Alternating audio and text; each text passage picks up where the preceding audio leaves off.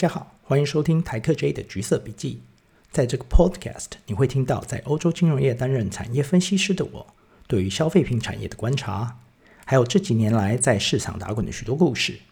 但有件事保证你不会听到，这 Podcast 绝对不会给予任何投资建议。如果你听到这些故事，进而采取投资行动的话，无论盈亏都请自行负责哦。如果想要看到更多我分享的东西，欢迎到 Facebook 上搜寻台客 J。然后今天是我们的第一集哦，那我们来看看，就是之前我写过有一篇关于家乐福的文章，然后蛮多人看的，我们来 follow up 一下。因为我看虽然说大家好像看徐旭东又出来讲了什么有的没的，但是很多人可能不知道，其实在法国还蛮有趣的发展开始了哈。那其实大润发的母公司也就是欧尚集团，前一阵子传出要。买下家乐福，那他们出价是一百三十亿欧元，相当于四千两百亿台币哈。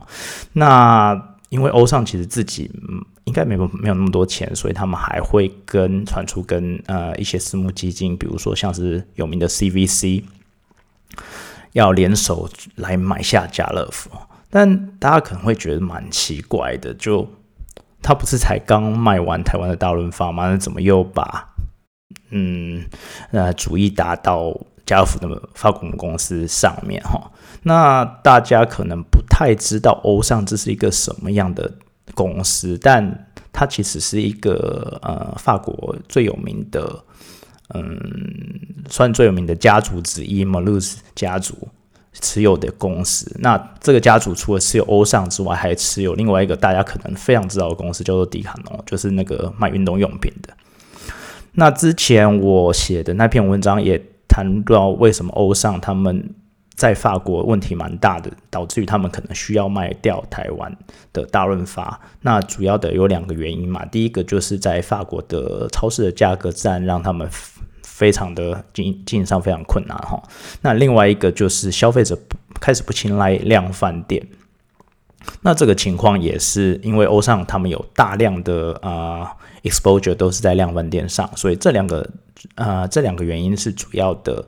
让他们必须考虑要卖掉一些资产的呃情况。那其实欧尚在二零二零年初哈，他就宣布了。呃，一个重整计划，那这个重整计划是直到二零二零年，也就是今年哈。那我们来看看它主要的重整计划有哪些哈。第一点是他们要落实在地化商品，然后更永续健康，所以他们会有一些 local market，会跟当地的农夫或者是当地的呃厂商做连接，然后希望能够提供消费者更永续健康的产品。那另外一个很重要的一点是，他们要减少量贩店的面积。那我们都知道，那种量贩店就是像大的量贩店，他们可能就是非常大哦，有一点像 shopping mall 的感觉，就是你可能从衣服啊、生鲜啊、家电啊、什么什么都有卖哈。那当然面积就非常的大，但是就像我们刚刚讲的，呃，现在因为消费者越来越不青睐量贩店，所以你有那么大的呃面积的话，其实对于营运上来讲是非常的呃沉重的哈。所以他们会说，哦，我希望呃减少我个人呃呃自己本身量贩店的面积，然后来吸引其他商家进驻。也就是说，哦，我把我自己的量贩店的呃那个面积减少了。但是我希望可能有更多不一样的商家来进驻，造成呃能够有相相互合作的情况，然后或者是产生一个呃更丰富的商品 offering，让可以更吸引消费者。那另外一个第三个是，其实大家都在做，他们就希望增加电商的销售哈，他们希望他们的电商销售额可以占到集团的销售额的百分之十五。呃，到二零二零年的时候，所以这这点其实没有什么特别的，就是所有的呃，基本上所有的零售业都在做这一块。然后另外，他们还宣布了一个十一亿欧元的 cost saving 哦，所以他们要呃看啊把成本降低十一亿欧元，就是砍砍人呐，呃找到更有效率的方法啊，什么营运方法或者是呃供应链之类的。然后还有另外一个很重要的，就是他们要来有二十亿欧元的资产处分，哈。那是这里的资产处分，就是说他们要卖掉旗下的一些资产，那可能是有一些地区的超市，或者是他们其实还有很大部分的商用不动产的部分的的啊，他们还有持有很大部分的商用不动产，所以他们想要把这些东西处分掉，然后。啊，目标是能够拿到二十亿欧元。那也是因为这个原因，他们在二零二零年底其实已经卖掉了中国的大润发，也就是也就是高新集团旗下的大润发，在中国他们把它卖掉了，其实卖卖了蛮多，他们卖了呃三个 billion，也就是大概三十亿欧元。那其实他们要甩卖资产，主要的一部分是因为他们。必须要呃维持他们的信用平等在投资等级，因为他们其实目前已经是在我们所谓的 low triple B，也就是差一点点就要变成非投资等级的哈。那对于欧尚来讲，为什么投资等级呃的信用平等这么重要？其实不只是欧尚，很多公司都一样，因为这两个。呃，信用平等、投资等级跟非投资等级，它的融资成本其实差非常的多哈。那我们来看，目前我来看的话，如果你是投资等级的债券跟非投资等级的债券，你的公司在发债的时候，你的融资成本五年平均下来差了二点四 percent 哈。所以这对于公司来讲的资金成本来讲是差异非常大，而且很重要的一点还是还就是。欧尚因为它是一个私呃家族企业，它是私有集团，所以它不会像有一些几有一些公开发行的公司，它比如说它如果没钱的时候，它可能还可以发行股票。那欧尚因为它没有公开发行，所以它只能发债，所以对于来对他来说，呃，公司债的成呃资金成本其实是会非常非常的重要哈。但其实，在二零二零年他把中国卖掉的时候，我自己就会觉得说，他其实只是把中国卖掉，然后拿了一些现金，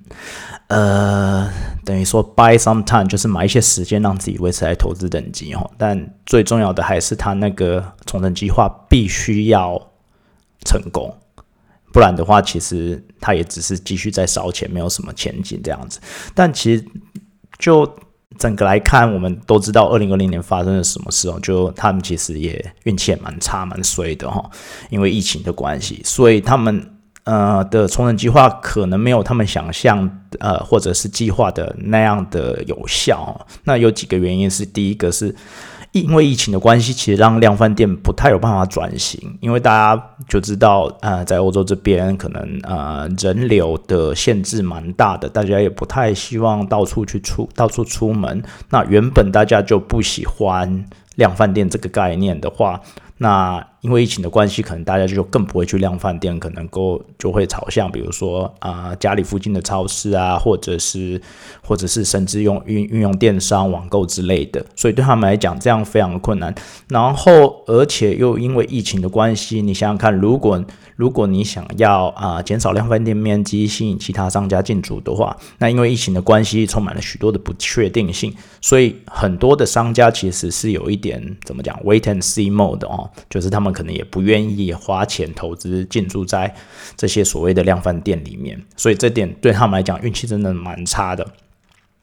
然后另外还有一个就是，他们原本是预计要把一些商用不动产卖掉，但是也是因为疫情的关系，所以变成呃商用不动产的估值呃降低了不少。因为大家都知道，在疫情期间，大家可能会觉得说，嗯。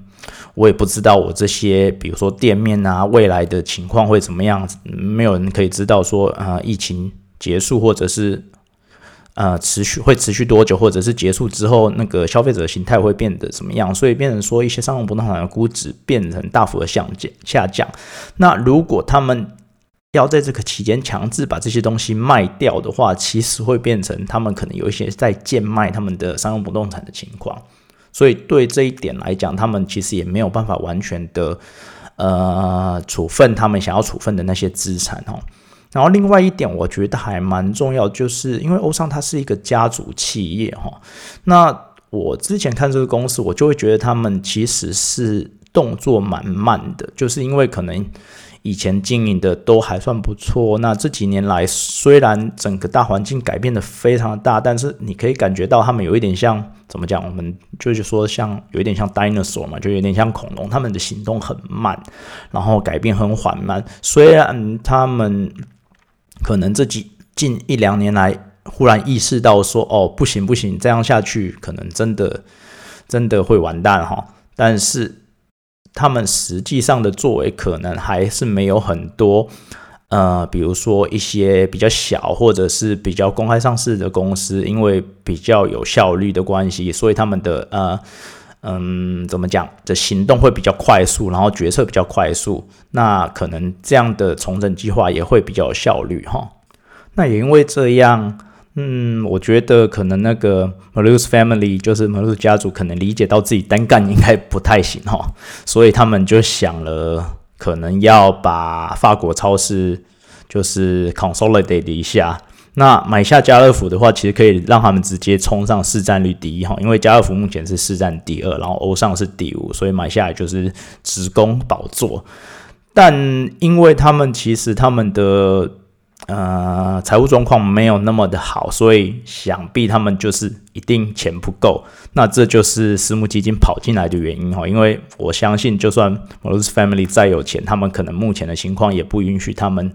自己单干，然后把家福吃下来。毕竟还是有将近一百三十亿欧元的钱。那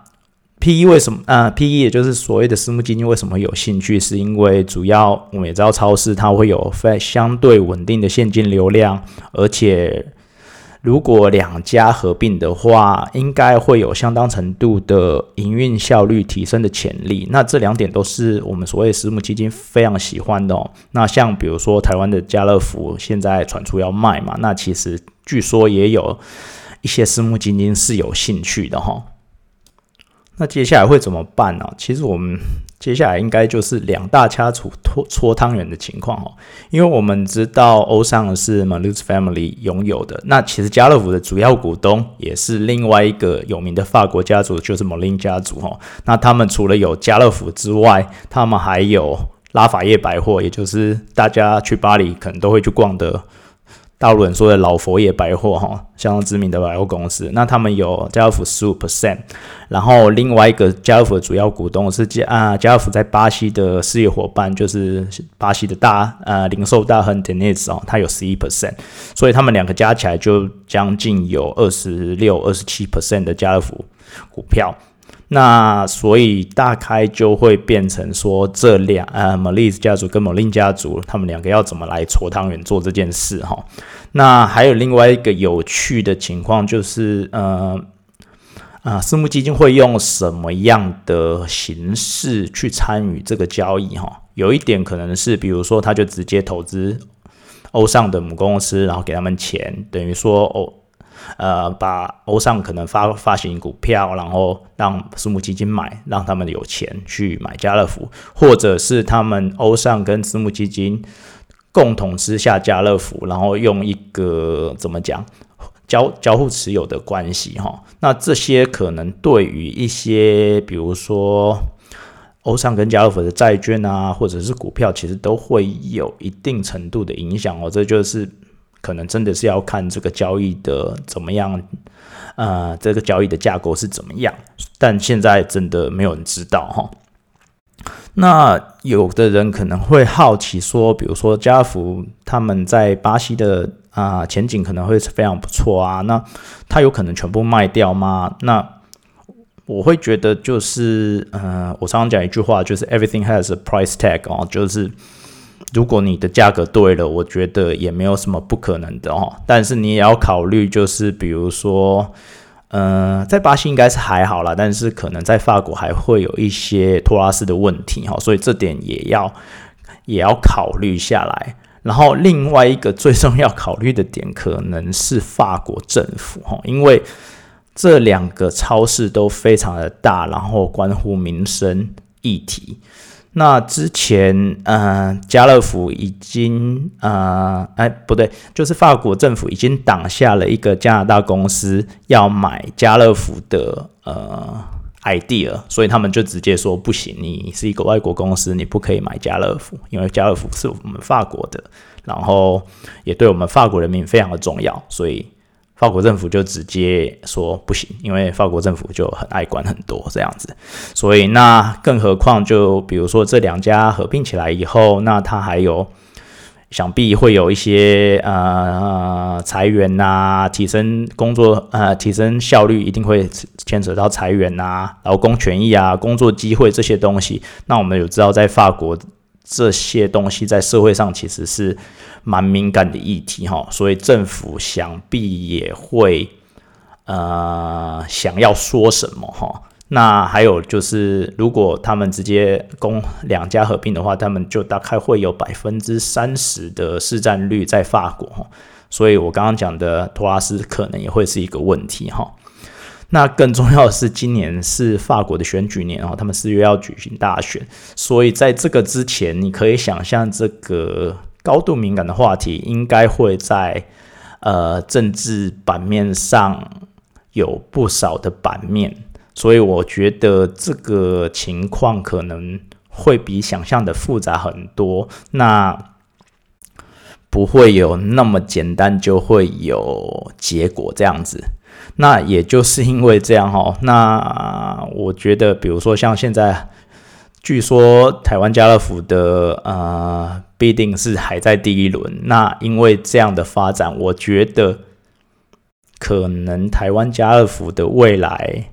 应该会有得等，最少要等到这件事，就是欧尚能不能买下法国家乐福这件事，啊，尘埃落定，可能台湾的情况才会更明朗一点哈。好，那以上就是这一集的分享。如果你对这个交易有什么问题，或者是想要讨论的话，也欢迎你留言或者是私讯我。那我们下次见喽。